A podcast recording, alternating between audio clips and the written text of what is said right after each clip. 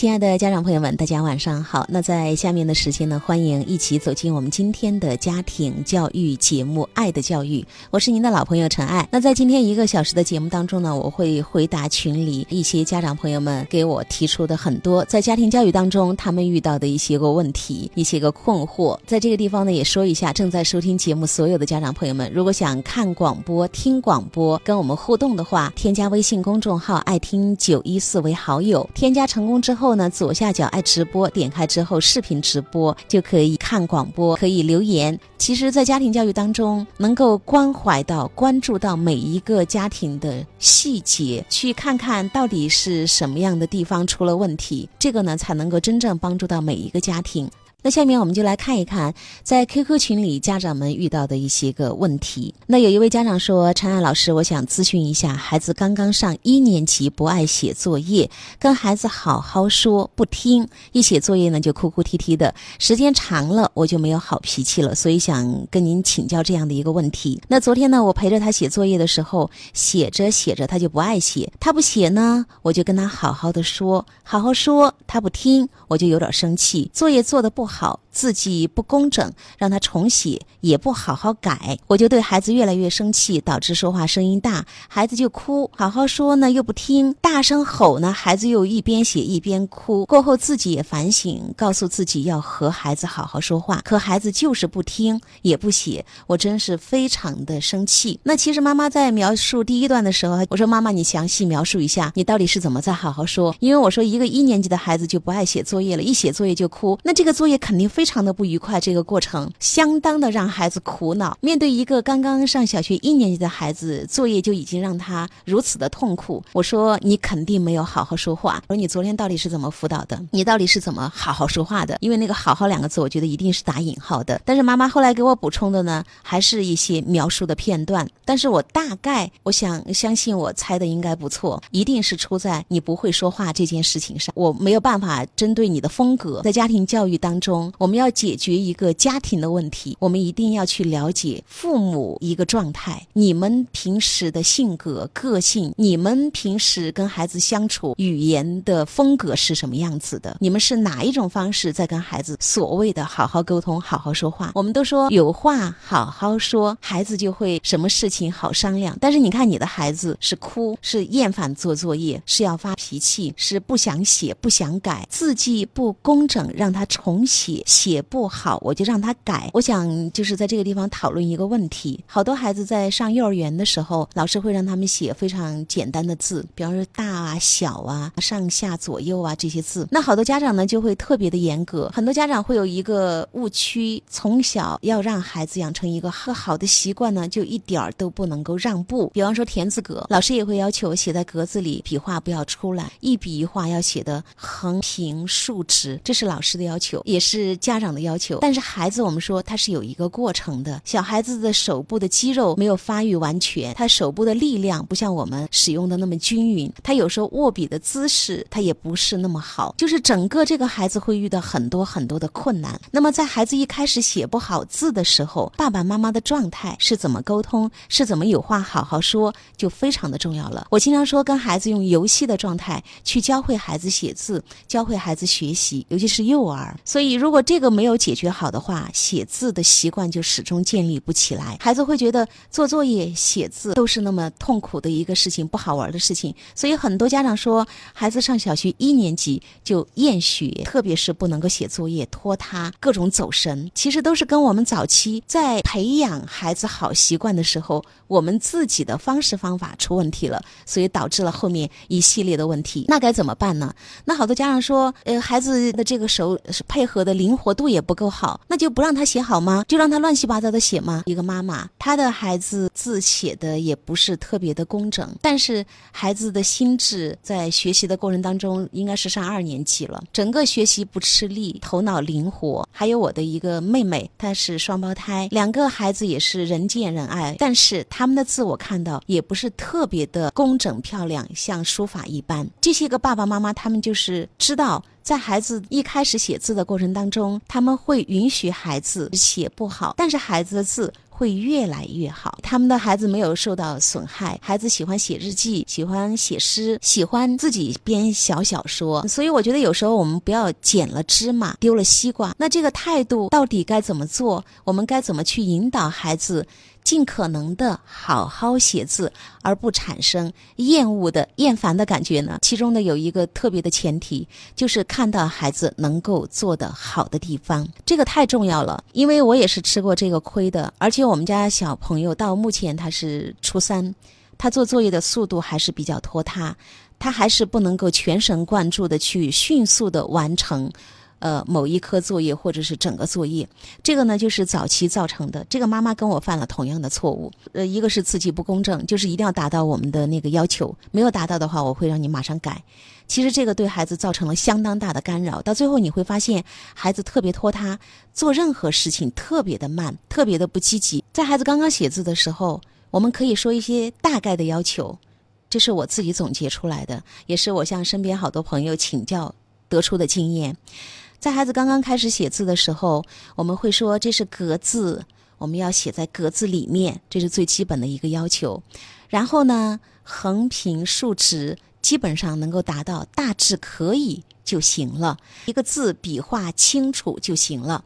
至于是不是真的很直很平啊，很端正？这个真的不要去苛求，不要去要求。之前我在辅导孩子小学、幼儿园，包括写作业的时候，我特别记得，我真的也是像很多家长一样陪写作业，坐在孩子的旁边模仿一下。这个笔画出来了，擦掉，橡皮擦拿过来擦一下，好重写。哎，不对不对，这一撇写的不好，再看一下书，那个笔画你再就是用那个笔临摹一下。好好好，重新来写，重新来写。怎么又写的不好呢？不是跟你说了吗？横平竖直，你这个歪歪扭扭的像什么样子？跟你讲这么。多遍你都记不住，这不就是刚才才跟你讲了吗？拿橡皮擦擦掉，擦掉。这孩子怎么回事？这个头脑说了又不记事。今天不行，这几个字都写的不好，过来重新练习，罚抄三遍。五遍这五个字，你再给妈妈写十遍，我就不相信你训练不好你这么简单的字，不是照着样子就可以画出来了吗？就是我们会在孩子的整个这个过程当中只盯着问题，孩子会特别的痛苦。对于一个小小孩来说，一个不停的被要求重写、要求改正、要求你擦掉的孩子，他情绪怎么高得起来？他怎么可以集中精力、心情愉悦的去写下一个字？数学作业也是这样，仔细一点，马虎了，不是刚才给你讲了这么多遍了吗？你看清楚，看清楚，然后还要敲桌子。哎呦，这都三遍了，你怎么还？这么马虎，二加六，六加二，你就不知道了？不是昨天才跟你讲过这个问题吗？你怎么又把加号又看漏了？来来来，乘法乘法，你待会儿再过去做那个两篇计算题，今天没有过关哦，你自己检查错误，自己检查，妈妈不帮你检查，必须马上立刻啊！为什么还错？对不起，在旁边那个草稿纸上给我写三遍。其实家长你知道吗？这样的一种陪读就是对孩子的干扰。我们在这个所有的做作业的过程当中，孩子没有一个属于自己独立的完整的时间，这是什么意思？最后你会发现。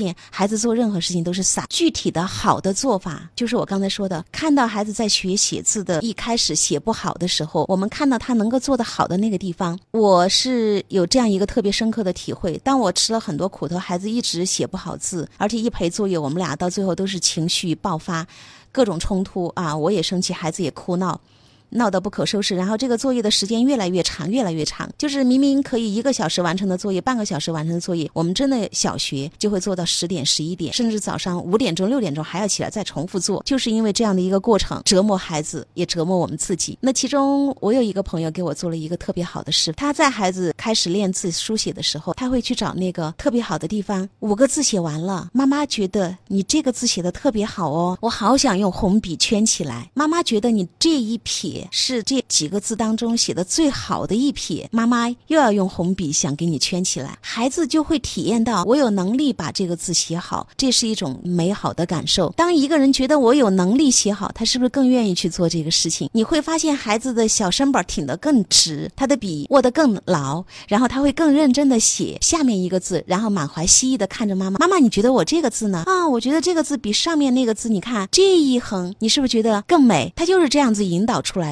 当孩子要去记字，老是记不住一个字的时候，我记得我的朋友跟我分享，他说跑步的跑，孩子老爱写错，他就是跟孩子这样讲的：跑步的跑偏旁是什么？足，那么足就是什么？也可以当我们的脚。跑后面右面是个包，书包的包。那我的好朋友就说：“那这个你看，有一个小偷啊，他轻手轻脚去偷了一个包，怕被人发现，然后就拼命的跑。孩子就很快把这个‘跑’字给记住了。所以跟幼儿合作，第一个是看到他当下能够做到的这个地方，第二个最关键的就是我们把它放大，把它强化，就是一定要让孩子觉得我能行啊！我今天又比昨天又写的更好看的一个字，我这个笔画比比上一次的那个笔画写的更好。这个就是强化，从这个笔画上升到人格，怎么讲？先具体表扬。妈妈今天看到你这个字写的比昨天那个字更好，具体这一撇写的比上面那一撇真的是漂亮多了。这个是具体的表扬。然后开始泛化。那昨天妈妈看到你做数学数数字的时候，背这个口诀表的时候，比昨天背的顺利多了。那么强化孩子，你不仅能够写好字，你数数也数的特别的好。哎，你昨天画画的那个色彩也用的特别的漂亮，就是把它扩大化，你能够做到的事情更多。最后呢，上升上升到一个什么？你认真，特别专心。妈妈看到你特别的努力，你在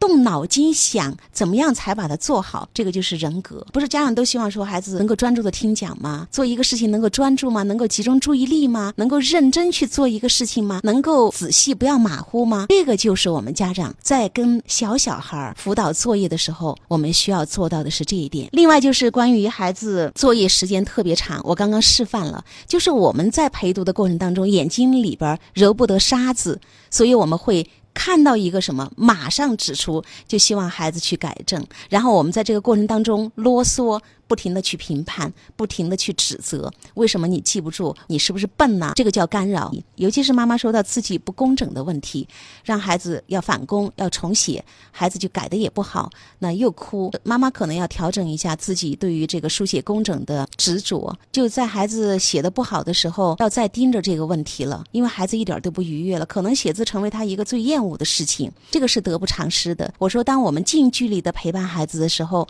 我们就揉不得沙子，老想去纠正孩子的一言一行、一举一动，我们都要去评判、去纠正。其实这个叫干扰，叫打扰，所以孩子没办法集中精力，快速的完成一个事情。最后爸爸妈妈就会说：“哎，这个孩子做作业特别的拖沓。”那具体的这个好的做法应该是什么呢？放学回家跟孩子一起说：“哎，今天有哪些作业啊？”孩子会拿出来看一看孩子的记录。你想先做哪个作业？孩子一般都会有自己的喜好。我们人都是想先做容易的嘛。孩子说：“我想先做数学，做那个计算题。”好啊，我们觉得这个计算题你可以做到多少时间？给孩子大概我们商量一个时间出来，然后拿个钟告诉孩子。指到这个地方的时候，我们就来检查作业。妈妈可以有不懂的，那个时候你再过来问，千万不要孩子做一下。妈妈这个字怎么写？妈妈过去讲一下，然后说：“哎呀，你这个字怎么都记不住啊？是不是上课没有认真听啊？你看这么简单的字还要我来跟你说。”这个又是干扰跟打断，所以当孩子不停的说“妈妈一过来，我这个题又不会做了”，都说做完所有的作业，然后我们再来讨论不懂的地方，孩子就会养成在一个时间段来完成一样事情，他就会养成一个集中的、专注的、迅速做完一件事情的能力。有时候我们说陪不好的时候，当越陪越糟糕的时候，妈妈就要考虑，你不能再近距离的坐在孩子的旁边了，孩子抠抠手啊，玩玩橡皮呀。啃一啃指甲啊，就各种说各种唠叨。远交近攻嘛，就是你坐得远一点，我们还可以有交情；坐近了就不停的攻击啊。这个成语已经被现在作业的这个事情有这样的一种解释了。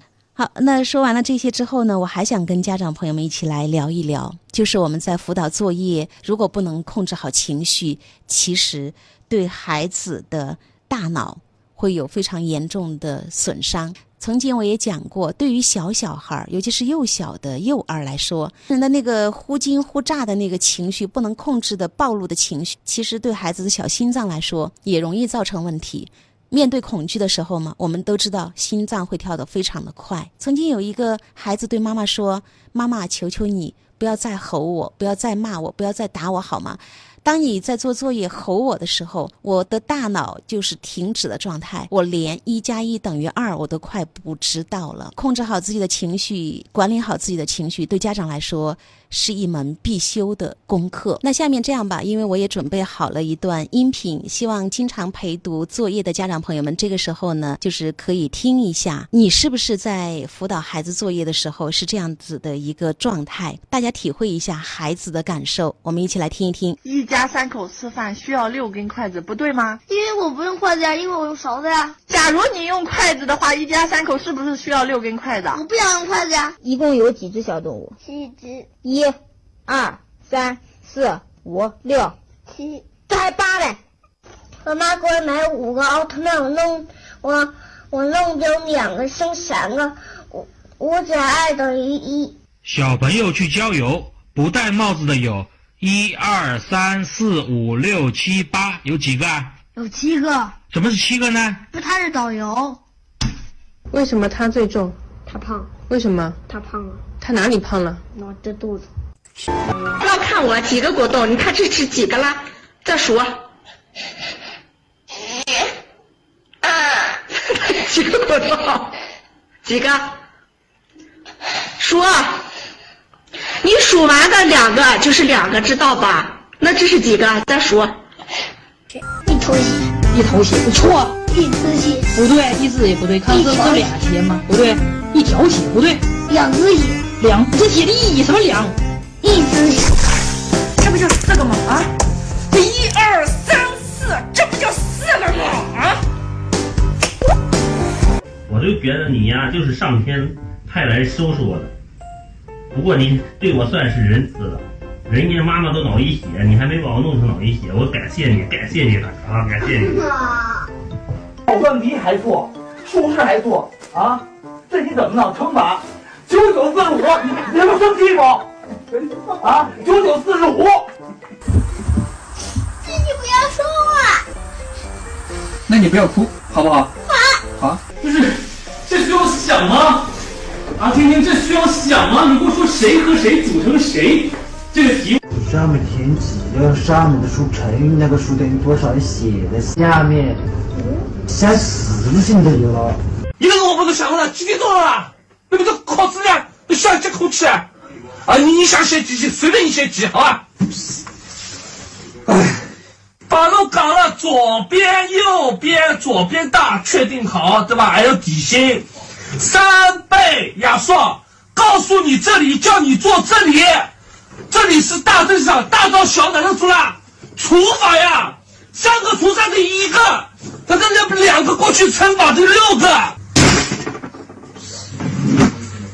那那你们好好折腾了，那他回家，谁让洗洗啊？我天天那个，我累死了，累死了我呢，我们不累啊。你不会做也不能这样骂我呀。累了吗你？每次辅导我做作业，我的心其实也挺急的，我也想很快的去理解。刚才就是大家听到了，就是很多家长辅导孩子的众声响，呃，听到爸爸妈妈的这个吼叫声，孩子的哭泣声。其实我们可以想象一下这个状态。那每当作业的时候，孩子脑子里边都是这样的声音、这样的画面，爸爸妈妈声嘶力竭的状态。大家静下心来想一想，把我们自己当成那个小小孩，因为我们可能曾经也是那个小小孩，好多感觉你只是忘了。大家能不能回想得起来，或者是感同身受？在这样的情况下，孩子还能够好好做作业吗？孩子还还能够头脑清晰吗？那肯定是一团浆糊。所以我们要改一下我们的辅导作业的这个方法、状态、态度啊，还有沟通的这个说话的方式。就是面对幼儿、小学，他们对数认识这个数字的概念，从具象到抽象，真的是一个特别艰难的过程。举一个例子给大家说明：一是一个数字，对不对？是一个这个数的概念，一个苹果。一个石头啊，一把斧头，一杯水，都是一。那么孩子呢，会产生一个混乱，就是一个苹果怎么也是一数字一，一个石头也是数字一，为什么一杯水也是数字一？那孩子是他通过具象，就是具体的东西去积累经验，然后才能到抽象的数字一。一是一个概括的，可以概括很多东西的。那这个过程呢，就是在早期的陪伴当中，我们说带孩子接触大自然，家长带孩子去做各种的体验，他就会长很多的经验。他在探索世界的过程当中，他的经验形成了，他再去理解这个东西就会非常的容易。但是如果我们家长在前期这些工作做的不够的话，你会发现，尤其是在教数学的时候，家长那个崩溃啊！我记得我曾经在教我们儿子的时候，一年级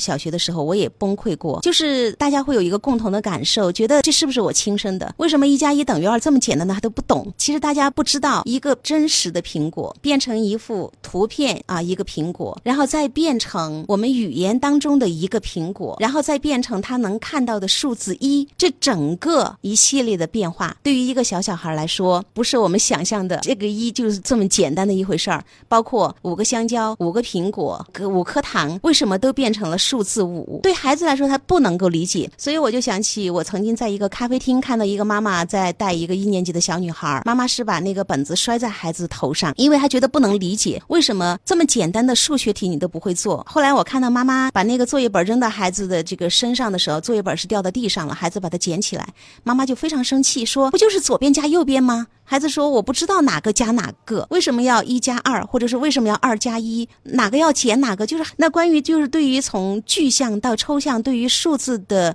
这个概念的理解，我说是一个曲折的过程。那曾经有一个妈妈讲过一个故事，她说她跟孩子念儿歌，一二三四五，上山打老虎，孩子背的特别熟，顺口溜。那我们就会以为孩子会数数了，会数一二三四五，但是不是？当孩子数数的时候，那三后面是什么呢？孩子就不理解。了，三后面是什么？三的后面就是四啊。我们觉得很简单，你不是都会背儿歌了吗？但是跟数学数字概念联系起来，孩子那个通道还没有打通。所以在国外，著名的心理专家好像是皮亚杰，他有个一个表达。那么其实，在国外很多早期幼儿的教育当中，都是懂了再教，就是孩子的运动、游戏跟大自然接触的时间特别多，孩子体验越多，他经验越多，他就长了自己的智慧，他理解问题就越快。那么我们这边呢，可能家长更更多的是先灌输知识，就是一生下来好像就要让你从一数到一百，一位数的加法、两位数的加法你就要会，甚至乘法、除法你赶紧会。我们会急于去灌输这个东西，一个是懂了再教，你会觉得特别容易；一个是教到懂为止，教到死为止，就是家长都气的，就是心血管啊各种毛病都出来了，觉得这个儿子都不是亲生的，脑袋就是这么笨。其实是因为我们不懂儿童的这个认知发展，他在整个这个过程当中，从一个具象的到一个抽象的数。字数学概念的理解，它真的就像说宇宙大爆炸起点诞生一样啊，是这样的一个过程，非常的繁复，非常的复杂。所以家长再不要告诉孩子一加一就是等于二，就这么简单，你给我背下来。那曾经有一个妈妈还吐槽说一加一等于二，但是孩子始终固执的认为一加一就是等于十，他可能就是在用就是小棍啊，我们家长最爱用什么棉签啊，代表数字让孩子去做加减法，那孩子就觉得一加一嘛，两个一并在一起，那不就是十一吗？这个就。是儿童的认知啊，这是他他的一个正确的认知。孩子在学习的过程当中，他先形成自己的认知，积累越来越多的经验之后，才会变成我们现在成人理解的这个数学概念跟数的概念。那曾经我看到一个，就是专门研究孩子为什么数学学的这么困难，做作业这么困难，就是所所谓的粗心啊啊马虎啊，这么简单的毛病都要犯啊，为什么讲这么多都不明白？那有一个专家专门做了一个研究，五个苹果，我们不管怎么调整五个苹果的顺序，那那个数字。是不变的，总量是不变的，但孩子就会觉得，为什么过程跟结果是分割开的？为什么会不受影响？这就是孩子的认知。他说这个里边就涉及到数学的概念，叫同构概念。所以你看我这样一解释，大家都觉得哇，数学是这么复杂。对于小小孩来说，数学就是这么复杂，数字就是这么难以理解。在生活当中，让孩子多体验，多长智慧，多长经验，多学习吧。